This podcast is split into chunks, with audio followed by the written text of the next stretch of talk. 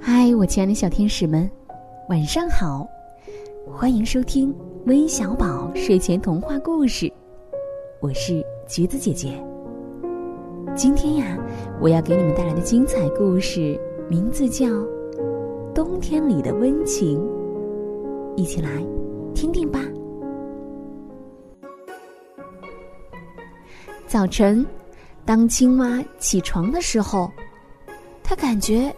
有什么不对劲儿？这世界一定是变了。他推开窗户，呀，怎么所有的东西都变成白色的了？他困惑的冲出房门，到处都是雪。突然，他脚下一滑，就摔倒了。它一路滑到河边。再滑入河中，河水结了冰，青蛙的背贴在冰冷的冰上。没有水，我怎么洗澡啊？青蛙有些紧张，它坐在河岸边，冷得发抖。小鸭脚踩着冰刀鞋，飞快地溜了过来。嗨，青蛙，天气这么好，我们一起。溜冰吧！不不不，我我我快冻僵了。溜冰对你有好处哦，我来教你。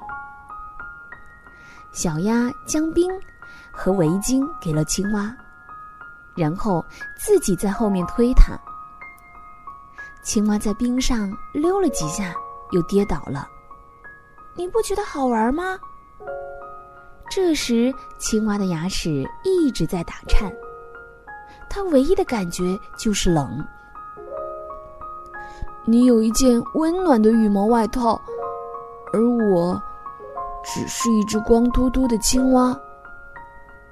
啊，你说的对，你就留着这条围巾吧。小鸭说完，先回家去了。过了一会儿，小猪背着一篓木材走来。你不冷吗？不冷啊，我很喜欢这种新鲜、健康的空气。冬天里是最美丽的季节了。你身上有一圈脂肪可以让你保持温暖，可我却什么也没有。哦，可怜的青蛙。真希望能帮上他的忙。野兔正在雪地里跑步呢，它高兴的欢呼：“运动使你健康，为运动欢呼，为运动加油，加油，加油！”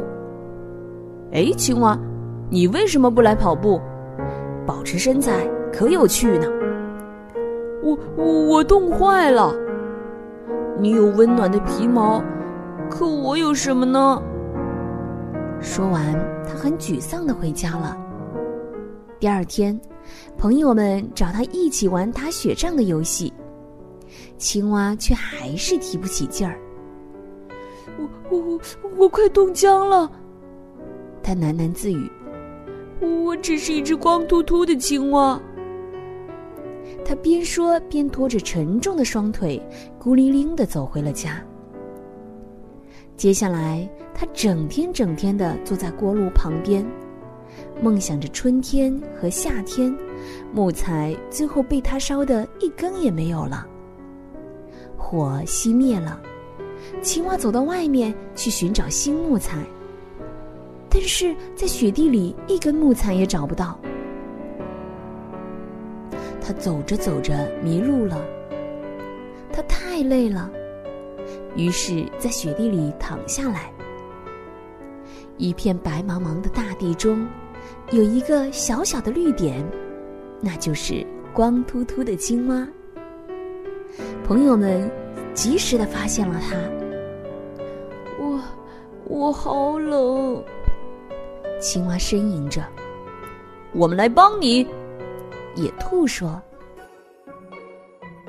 于是大家小心的把它抬回了家。野兔捡了一些木材，把火生起来，小猪熬了一碗有营养的汤，小鸭则在一旁为青蛙打气。夜晚，野兔念一些关于春天和夏天很棒的故事给大家听。小猪一边听故事，一边为青蛙打一件变色的毛衣。青蛙享受着朋友们的关爱，真想整个冬天都能这么在床上度过。青蛙慢慢的康复，终于可以起床了。它穿着一件新毛衣。重新踏上雪地，怎样？野兔关心的问。“嗯，很好。”青蛙肯定的回答。漫长的冬天过去了，这天清晨，当青蛙张开眼睛时，一道强烈的光线从窗外射进来，它立刻跳下床，飞快的冲了出去。太阳高挂在天空，整个世界都是青绿色的。哇哦！他欢呼起来。当青蛙真好，我可以感受到阳光洒在我光溜溜的背上。朋友们看到青蛙如此兴奋，都很高兴，都认为如果没有青蛙，那真是无法想象的事情。亲爱的小朋友们，今天的故事就到这里啦。最后，让我们一起来听听点播故事的名单吧。